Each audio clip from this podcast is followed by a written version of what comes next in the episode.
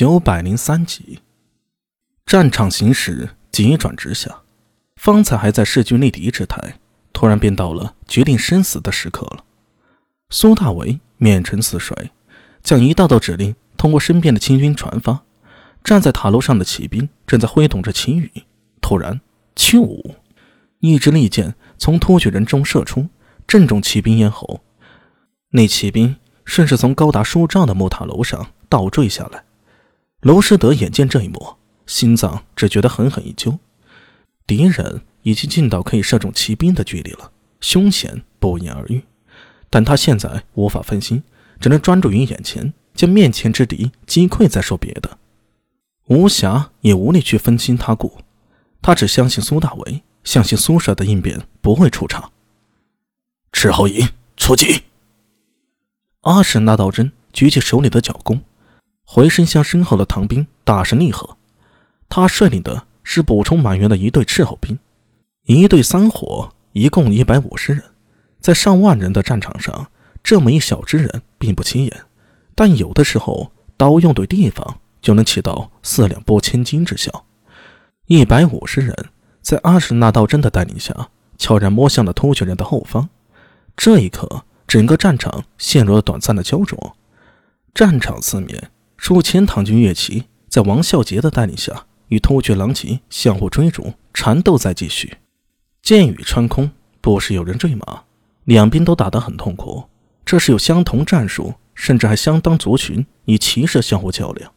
最后比拼的可能不是技术高下，而是精神意志，能够承受更多伤亡，能比敌人坚持得更久一会儿。谁能等到敌人先崩溃，谁就是胜利者。在战场北面。在崔琦带领的五千重甲骑，情况则比王孝杰部惨烈得多。五千骑已减员近千骑了，前冲的速度也被狡猾的突厥骑通过狼群战速被拖慢下来，马力也大到极限了。重甲骑失去速度，就是被敌人按在地上摩擦的累赘。要追追不上轻骑，要打突厥骑不给你近身的机会，要走突厥人的套马索运用的出神入化。不断将落后的唐骑套中，拖下马，发起冲锋时的重甲骑。如果说是一个年轻力壮的勇士，现在啊，就像一个老态龙钟的老者，身上承载了无数的负担，速度越来越慢。崔启不得不下令剩余的重骑以他为中心重新聚在一起，暂时忍受一定的损失，同时蓄充马力，准备下一次冲击。战场南面，苏大卫与娄师德两军结合部。数千突厥骑如水银泻地，又有如热刀切入牛油，不断的涌入，将唐军的阵型凿出一个豁口。这个豁口正在不断的放大。至于原本作为中军前阵的卢绾部，正在调转阵型。但就算这些弃马步战的兵卒集体转身，也一时起不到大的作用。唐军现在不是人手不足，而是阵型变化和对阵兵力的运用不如突厥人。被突厥最精锐的狼骑找中了一个空当，正在疯狂的扩大战果。千里之堤毁于蚁穴。如果中军先混乱了，失去建制，那么这一仗就不用打了。阿米，要不要我带人去？安文生沉声道：“突厥人除了战术运用得当，他们领军的将领也是悍勇异常。以安文生的身手，如果在阵前将敌方大将击杀，没准儿就能扭转局势。”苏大为摇了摇头，先看看再说。你是我的杀手锏，搏到最后时刻不能轻易动。哦。安文生摸了摸下巴，说：“也奇怪，虽然战局如此紧急，被阿弥这么一说，心里还颇有几分高兴。”轰！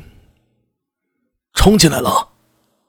随着唐军中无数惊呼，所有人都看到突厥骑兵突入唐军阵营的速度突然加快了。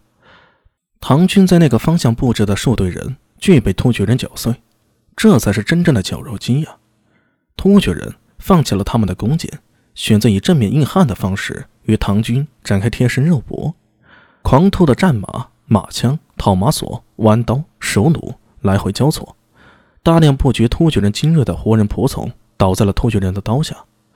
突厥人嘴里高呼着长生天之名，爆发难以想象的勇气，用血淋淋的战刀。从唐军中杀出一条血路。在这种最关键的时刻，胡人仆从心理上崩溃了。唐军除了少量的唐人，大部皆是这一个月临时征召来的仆从军。虽然战前用各种方式威吓激励，但是到了生死存亡的时刻，到了突厥人的马刀对准鼻尖，到了一个又一个战友被劈成血肉碎块的时刻，这份并不稳固的内心终于崩溃了。勉力维持的军阵轰然崩塌，胡人仆从发出惊恐绝望的喊叫声，再也不能面对突厥人的冲击，转身四散奔逃。仆从中是有唐军精锐做督战的。